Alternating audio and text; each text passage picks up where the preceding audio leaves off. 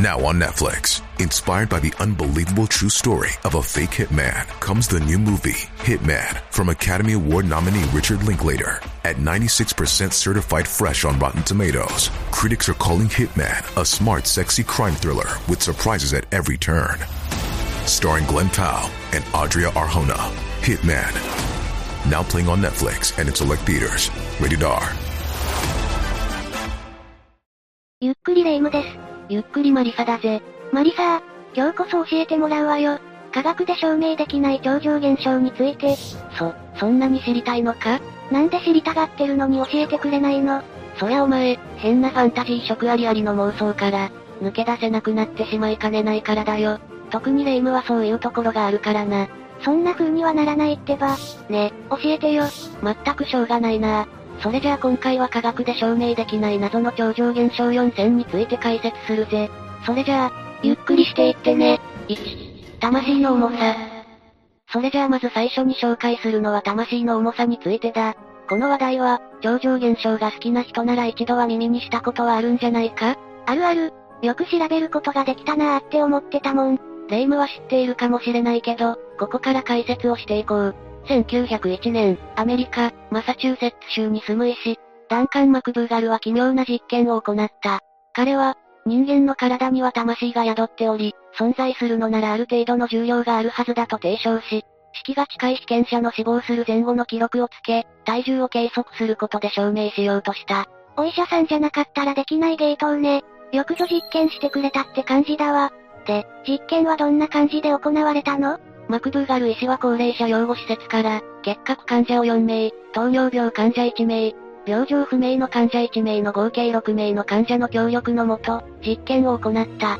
今回重要になってくるのは重量のため、わずかな重量の変化も記録できる特殊なベッドを用意して、主に3つの観察を行おうとしていたんだよ。3つの瞬間って何？死の直前、死の瞬間、死亡後。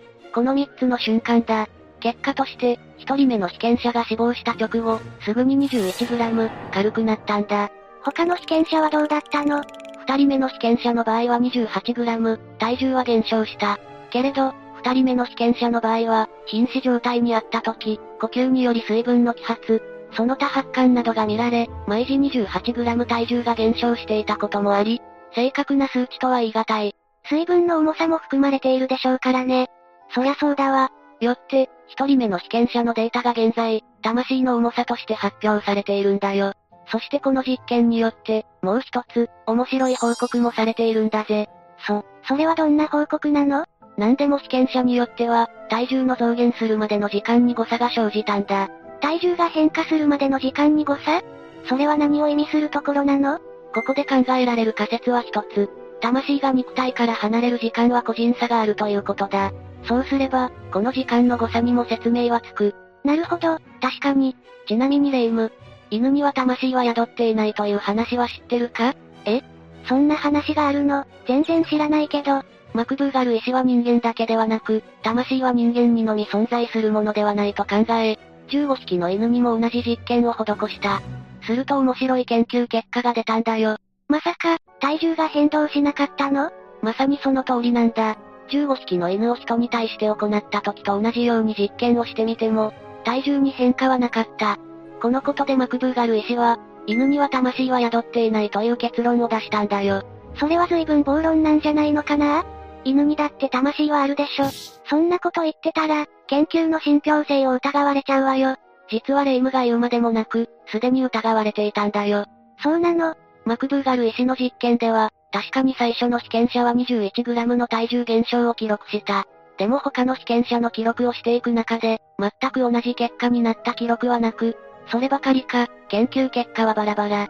中には体重がむしろ増加する人もいたんだとか。随分穴ぼこだらけの研究結果なのね。また他の研究者が再現できなかったこと。人間にのみ魂は存在するという前提のもとで研究が行われていたこと。こういった背景も相まって、信憑性は薄いとされているんだよ。でも映画とか小説ではかなり聞く話なんだけどな実際のところ、魂がないわけないんだし。だとしても、重量という側面から測れる類のものではないのかもしれない。実際、私たちの体のどこに魂があるのか、腕をなくしたからといって、腕一本分、魂が消えるわけでもない。他にそういう研究をした人はいないの？いるぜ。古代ギリシャの哲学者、アリストテレスだ。彼は、魂とは生命と緻密に結びついた実体のないもので、人が亡くなると呼吸とともに肉体から離れていくとした。アリストテレスにもはっきりとこれだ、っていう解明がされてないのなら、マクブーガル医師の実験結果をそのまま信じるのは危ういかもね。科学でも証明できない超常現象がまさか誰の中にも存在するはずの魂の真実というのも、面白い話だと思うぜ。そうね。この先、魂の秘密を解き明かしてくれるのを楽しみにしたいわ。ちなみに彼の研究結果が信憑性に欠け、批判されるようになったきっかけは、15匹の犬の実験の際、毒殺をしたからだとされているからなんだ。ど、毒殺？いくら実験のためだからといって、そんなこと、倫理的にも批判されて当然のことではある。今ではフィクションなどでは魂の重さは 21g と言っているかもしれないが、研究会界隈ではあれは汗の量だとされている。汗の量？人間の体の機能が停止すると、血液を冷却する機能も停止する。そのため、血液の温度が上昇し、一時的に体温が上がって発汗が促進される。その結果として、21g 前後、体重が増減するんだとか。ま、マクブーガル医師はこの意見に対して、死んだ人間は血液の循環は止まっているから発汗はありえないと反論しているが、いつか本当の真実が解き明かされるのを待つことにするわ。そうしてくれ。2、宮殿。次に紹介する超常現象はこいつだ。1、2、3、宮殿または旧来だ。これはどんな超常現象なの？大気中に帯電し、発光する球体のことだ。通称、ボールライトニング。ロックマンエグゼのサンダーボールみたいな？ま、まあそこまで高出力で追尾性能があるわけではないが、いやしかし、威力だけで言えばロックマンエグゼに登場するチップよりも、殺傷能力は高いかもしれないな。そうなの？目撃例も意外と多いんだぜ。何でも宮殿は赤色から黄色系の暖色を放つ球体で、大きさは10センチから30センチ程度。大きなものであれば1メートル前後の宮殿もあるらしい。そんなに大きいとさすがに怖いわね。宮殿は自生体、つまり磁気を発するものに吸着する習性があるとされている。さっき殺傷能力の高さとか言ってたよね磁気を発するものなんて割と身近なものでもあるよね携帯電話のスピーカーにも磁石は使われてるっていうし。ビビってんのか？ビ、ビビビ、ビビってないし。強がるなよ、ビビって当然さ。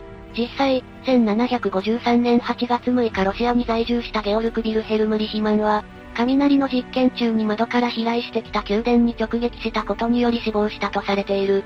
直撃、雷。また最近の事件で言えば、2014年7月に中国、湖南省の養豚場に宮殿が襲来。その結果、400頭いるうちの170頭の豚が感電し、即死した事件が起きた。当時はその付近一帯で雷が激しくなっていたらしい。あのさ、もしかして雷が関係してるんじゃないの？実はそうだとされているんだよ。今までの目撃情報の背景を鑑みるに、大抵は雷雨の時か。仮に雷雨がなかったとしても、20km から 30km 以内で落雷が起きている場合が多いとされてる。やっぱり、しかしそれでも今のところ、はっきりとした因果関係は証明されていない。それっぽい仮説はあるけどな。どんな仮説なの？曰く、磁場が反復放電を伴う特定の落雷は、視覚やのニューロンに電解を誘発するとか、これを日本語に訳すと、あ、ちゃんと日本語を日本語に訳してくれるのね。よかった。脳が錯覚し、目の中で起きる眼内閃光。つまり、原子である、とする発表だ。いやー、そんなわけないでしょ。だって人が死んだり豚さんが死んだりしてるんだよ。だから科学者たちの間では宮殿の発生条件がいつも同じではないため、同じような見え方をするものを宮殿としてひとまとめにしているそうだ。その意味で言えば、船のマストが発光する現象、セントエルモの日も宮殿に該当するそうだ。つまり詳しいことはまだ何も分かってないってことなのねそういうことになるな。そっちの方がいいわ。そっちの方がロマン溢れるもの。だな。でもいつか、解明してほしいぜ。いつでも宮殿出せるようにしたいな。危ねえよ。3、霊界通信機。次はオカルト系の話。ジュドロロロー、霊界通信機についてだ。あからさまに脅かそうとしないでよ。っていうか、そんなもの実在してたの？マジで、まるで和風ホラーゲームのゼロを彷彿とさせるわね。あれは遮影機というカメラだが、今回の霊界通信機は、言うなれば霊界ラジオといったところか。発明したのはあの天才発明家、トーマス・エジソンだ。あの人、本当に何でも発明しているわね。霊界と交信するための霊界ラジオ。エジソン曰く、魂もエネルギーや電磁波の一つとして捉えており、エネルギー保存の法則によって可能であると。そ、そうなのね。ただしエジソンは当時、盛んに行われていた高齢術や高齢会などには批判的だった。霊魂の存在は誰よりも信じている一方で、怪しげな祈祷やまじないなどで、霊との交信などできようはずもないという強い意見を持っていたそうだ。その調子だと、神様もあまり信じてなさそうね。エジソンは無神論者などという言葉も出てくるくらいだからな。素直に信じていたとは思えない。彼は理論や数式を愛していたのだろうからな。じゃないと、こんな天才的な発明なんかできないよねちなみにだけど、霊界通信機は完成はしていない。完成してないの完成してはないけど、非科学的だと完全否定することもできない。それほどエジソンは精力的にこの問題に取り掛かった。これは、人は死後、どこへ行くのか、生きていた頃の記録や経験はどうなるのか、そういった問題を紐解く鍵になっていたかもしれない。オカルトの話なのに、科学的な側面から見ていたのね。そしてこうした霊界との交信を夢見たのはエジソンだけではなかった。直流電流と交流電流の電流戦争を起こし、性格的に合わなかったもう一人の天才科学者、ニコラテスラもまた、霊界との交信技術に目をつけていたのさ。知ってる？ニコラテスラもすっごい天才学者なのに、霊界を信じていたの。元よりテスラは超能力やテレパシーの存在を信じていたらしいからな。そういう意味では不思議でも何でもないんだが、それでも対立しながらも後世に名を残した二人が同じ研究に目をつけていたのは、ただのオカルト好きでは説明できない部分があるよな。もしも今後開発されたら、どんな風になっちゃうのかな？亡くなった友達とおしゃべりできたりしちゃうのかな？あるいは、残留思念の声を聞くだけなのか。いずれにしても、霊が存在する証明になるのは間違いない。もしかすると魂の重さを証明するきっかけになるかもしれないな。これはこれで楽しみね。4、ドッペルゲンガー。さあレイム、私を見ろ。あ、あれ、マリサが二人。ふ、甘いな。これは残像だぜ。ざ、残像？何言ってるのかしら？この饅頭は、世の中には売り二つというだけではない。全く自分と同じ人間、ドッペルゲンガーがいるかもしれない。ド、ドッペルゲンガー来たー。説明して。早く説明して。ドッペルゲンガーとは、ある見解では自分自身の姿を自分で見る幻覚作用の一種、自己増減子と呼ばれる現象だと言われ、ある見解では、第二の字が、生き量だとも言われ、ある見解では、タイムトラベラーなのではないかと言われている。めっちゃロマン溢れる。説明して。ドッペルゲンガーは実在するのかどうか怪しいくらい目撃情報が少ない。けど、全くないわけでもない。先に目撃例について解説しようか。目撃例って、でもドッペルゲンガーにあったら死んじゃうんじゃないの？その辺も含めて説明してやる。有名どころで行くとアメリカ第16代大統領、エイブラハム・リンカーン。帝政ロシアの第8代皇帝、エカテリーナ2世。日本を代表する作家、芥川龍之介もドッペルゲンガーに会ったことがあるらしい。芥川龍之介も、死因って確か自殺、じゃなかったっけ？よく覚えてるな、その通りだ。芥川龍之介は服毒自殺を図った。リンカーンも確か暗殺されてるわよね。帝政ロシア皇帝のエカテリーナ2世はどうなの？残念。エカテリーナ2世は脳梗塞で亡くなったとされている。ドッペルゲンガーに会ったら死ぬかもしれない可能性は低くなったな。待って。でもさっき、ドッペルゲンガーはある見解では自分自身で自分を見ることのできる幻覚。って言ってなかったっけ？幻覚を見ることができるってことは、脳に何らかの異常があるからだよね？まさか。今日はなんだかいい線いってるな医学的にも自己増減子は純粋に視覚に現れて大抵の場合は数秒で消える。現れる自己像は大体が自分の姿勢や動きを真似てくる。完全独立した動きを見せてくるタイプもあるそうだが、そういう時には概ね友好的な態度ではなく敵対心を抱いてくるパターンが多い。この情報が、ドッペルゲンガーに会うと死ぬ、と呼ばれるゆえんかもしれない。いや、絶対そうでしょ。たださっきレイムが言いかけた通り、こうした現象は、脳の側頭葉と頭頂葉の境界領域に脳腫瘍ができた患者に多いと言われている。あるいは統合失調症と関係しているのでは、とも言われているぜ。いずれも脳の病気。脳梗塞で自己増減死にならないとも限らないわね。でもその場合だと、とても自分を殺しに来るような感じじゃなさそうなんだけどただこの時、死に至る原因として考えられるのは、一つ、自分自身を見たことによりショックを起こし心臓麻痺で即死する。二つ、もともと脳の病気を持っている可能性があるため、病気で亡くなる可能性がある。こんな感じかな。マジで？なんかロマンよりも恐怖が勝ってきたんだけど、ならもっと怖がってもらおうか。キドモーパスさんという作家を知ってるか？知らない。代表作は女の一生や死亡の塊などを書いたフランスの作家だ。彼の趣味はなんと、ドッペルゲンガーの自分とおしゃべりをすることだとか。え、もし本当だとしたら、自分にしか見えていない相手とひたすら談笑を続ける。恐怖だな。めっちゃ怖い。ちなみにモーパスさんはキストルで自殺未遂をした後、精神病院に入っている。その1年後に亡くなったそうだ。なんだか、別の恐怖が私を襲ってるわ。芥川龍之介が服毒自殺を図った原因も、実はドッペルゲンガーを見たことにより、精神に異常をきたし、結果自死に至ったのかもしれない。科学的に証明できてない分、どうしてもわからないことが多くなってしまうが、生き量だとか、第二の自我と言われるのも、結局科学的な解明ができてないからだろう。タイムトラベラー説も言ってたよね一応理屈としては一番近いんじゃないの？アニメの話になって申し訳ないけど、シュタインズゲートってアニメを見てたら、過去の主人公と未来の主人公が同じ時間に存在して、互いに影響し合っているのがわかるんだけど、まあ、実際に会うことはないんだけどね。その話を聞いて、ゲーテの話を思い出すな。ゲーテの話を？どうして？ゲーテもドッペルゲンガーに会ったことがあるらしいんだ。しかも少なくとも二度、会ったことがあるらしい。二度も当時の状況はこんな感じだ。ある日ゲーテは馬で帰宅している途中に、反対側から同じように馬に乗って、向かってくる人物を見かけた。その人物は間違いなく自分自身であり、しかもこの時は肉体の目ではなく、心の目で見たような気がしたと話していたらしい。そんな不思議体験、なかなかないわね。肉体の目ではなく、心の目で見た感覚があるっていうのが、逆に本当っぽいじゃないの。これが1回目の開口。そしてそこから8年の年月が経ち、馬に乗って出かけている時に、ふと思い出したそうだ。今の私の服装は、間違いなく8年前に見たあの時の自分の服装だ、と。もしかしてその後、8年前の自分と出会ったの？いや、結局そういう風にならなかったらしい。じゃあ2回目のドッペルゲンガーはどこで会ったの？